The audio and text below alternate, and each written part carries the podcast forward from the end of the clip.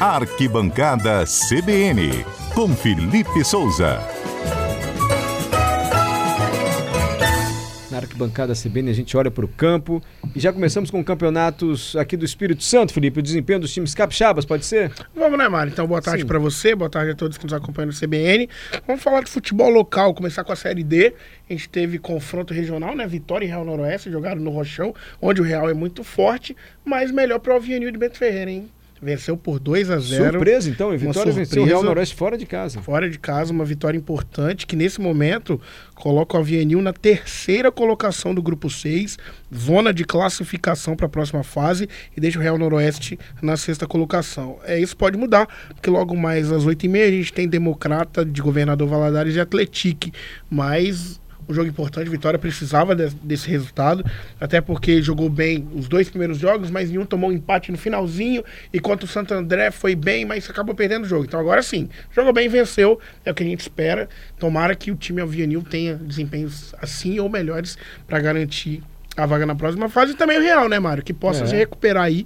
Vinha de uma derrota e uma vitória, agora acumula duas derrotas, mas que os times capixabas possam vir fortes aí nas próximas rodadas. São os da dois Série times do D. Espírito Santo na Série D do Campeonato Brasileiro. A gente torcendo aqui para que eles passem para a próxima fase. Os dois se enfrentaram e o Vitória venceu fora de casa. Exatamente. E bola rolando aqui no estado, tivemos a terceira rodada da Copa Espírito Santo. Serra perdeu para o Rio Branco de Venda Nova por 2 a 1 O Nova Venécia ó, goleou o São Mateus 4 a 1 Capixaba venceu o Esporte por 2 a 1 E o Rio Branco, líder isolado, três jogos, três vitórias, venceu o Gel por 2 a 1 na Toca do Índio, no Gil Bernardes Vila Velha. E sabe quem estava lá? José Carlos Schaefer. É. Ele estava lá. Vou fazer uma vinheta para você, Schaefer. Será, Mário? Você não gosta não da ideia? Acho que pode ser. Pode Toda ser. vez que falar do, do Fluminense, entra você, do Rio Branco. Então, tô falando do Rio Branco aqui, você viu, né? não, você foi lá assistir o futebol capixaba Fui, prestigiar. fui lá. É, foi mando do gel, né? O jogo lá no estádio do Tupi, em Vila Velha. Simpático estádio do É, Tupi, né? uma casa, né, do futebol capixaba. É, mas Entendi o Rio esse Branco. comentário de você, simpático ao estádio do Tupi, é gostoso de Simpático, ver. Já jogo. foi lá, é. Mário? Não, nunca É um fui. ótimo ambiente Eu pra gosto do ver estádio, futebol capixaba. Aham. Uma arquibancada fica debaixo de umas árvores, tem Ah, uma mesinha bacana. lá pra galera sentar e tomar um negócio. Cerveja É, tá legal. sempre gelada? Ô, Aí, Nós ó. estamos um na Brasil bolinho de- Futebol, Felipe. Ah, tá. Não é boutique, né? Roda de boteca aqui é Ah, sexta-feira. Mário, tem, um- tem um bolinho de carne lá, Mário. Aí, ó. É um mesmo. ambiente Uma aprazível, combinação tá? boa, né, Felipe? Gente, É. onde que é esse campo do Tupi? Agora empolgou, hein? onde é? É, então, o jogo não foi tão fácil quanto pareceu, pelo menos para o Rio Branco. Foi 2 a 1 o Rio Branco chegou a abrir 2 a 0 Mas em diversos momentos o Gel estava melhor na partida. O goleiro do Rio Branco trabalhou bastante, fez muitas defesas. Foi uma, o jogo, a famosa trocação franca. É, dois gols de falta, o que é raro, né? Ó. O time do Rio Branco fez o segundo gol de falta, o Gel diminuiu também de falta. Então os batedores afiados aí. Mas foi uma boa partida. O Rio Branco venceu e agora tá 100%, é o líder isolado aí da Copa Espírito Santo. Copa né? Espírito Santo da direita uma vaga na Série D do Brasileiro ou a Copa do Brasil? Na Copa do Brasil. Na Copa do Brasil. O time Isso. ganhar vai pra Copa do Brasil. Pra Série D vão os dois. Campeão e vice do Capixabão. Isso. Perfeito. Fechando a terceira rodada, Mário, na quarta-feira a gente vai ter Pinheiros e Real Noroeste, às 15 horas e às 19h30 Linhares e Porto Vitória. Porto Vitória e Linhares. Porto Vitória que é um time mais de empresários, assim, né? Que negocia É, jogador. pois é, começou mais trabalho com base, Não é SAF ainda negociando não, né? jogadores. Ainda não, não é SAF, Não é mas SAF. Ah. tem o certificado de clube formador, Ó. que é super importante, né? pro- quando o jogador continua em transferência, o time vai sempre recebendo uma porcentagem.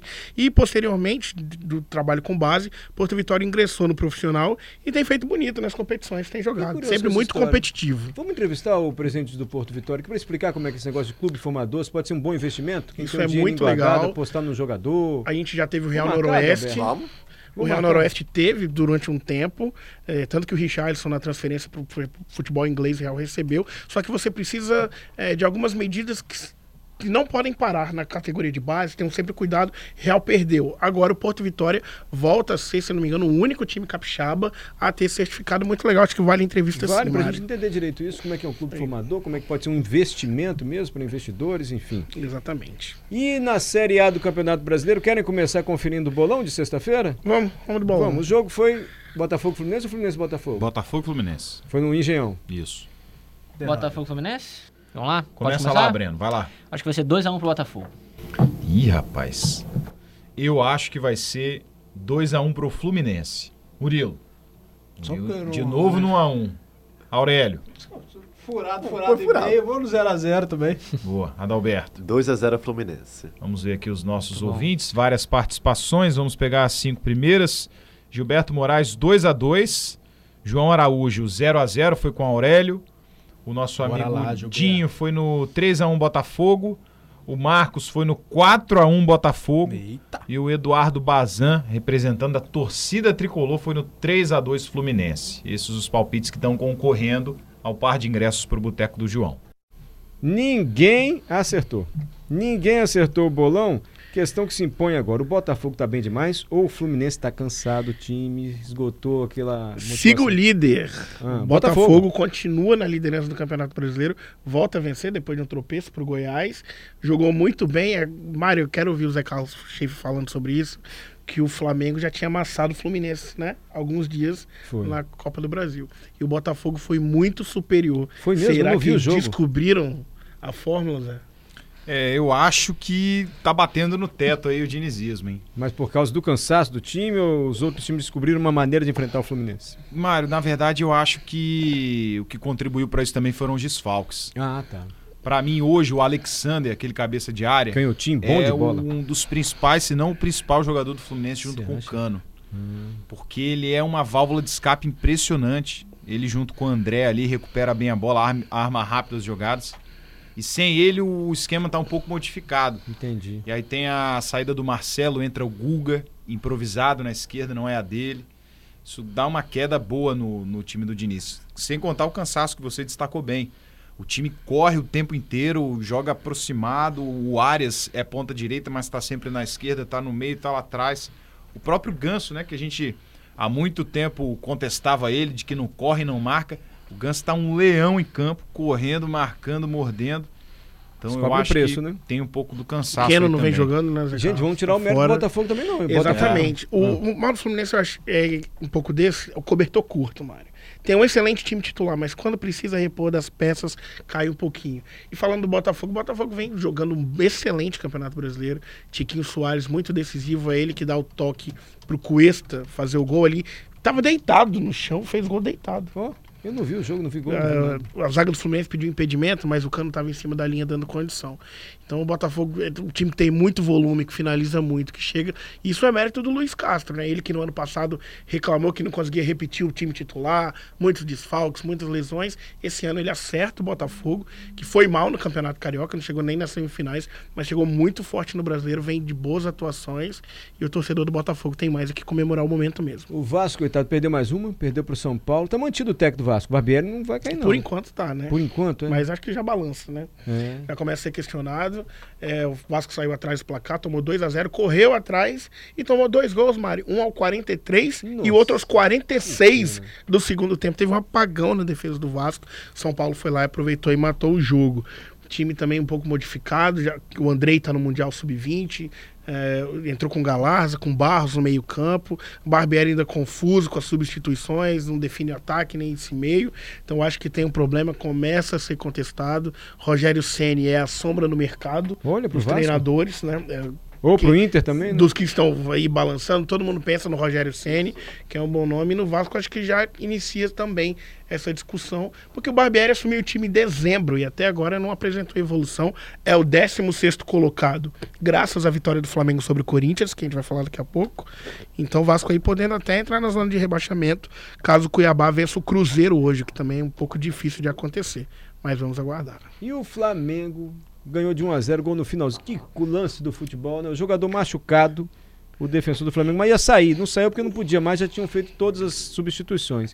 Ele ficou de bobeira lá na área e fez o gol da vitória. Exatamente, São Paulo ele falou: tá cansado, não consegue jogar, tá machucado, fica lá na frente, não atrapalha a defesa. E aconteceu o que aconteceu. Jogada, bola alçada na área, uma bela cabeçada, por sinal. Perfeito. Sem chance pro goleiro Mas Cássio. o time do Flamengo não engrenou ainda. hein? A Não jogou bem, né? A Não torcida jogou não bem. tá feliz com o São Paulo, ele não, hein? É o que eu percebo aí nos comentários. O Flamengo não jogou time bem. Não joga bem. Corinthians teve várias chances de gol. O Luxemburgo falou uma coisa na coletiva que é verdade. Foi a melhor atuação do Corinthians sob o comando dele. Foi mesmo. Só que faltou botar a bola na rede, né? Faltou um pouquinho de competência. Como machuca a gente no Flamengo, né? O Arrascaeta Verdade, machucou, o Everton Ribeiro machucou, o zagueiro machucou, o Léo Pereira.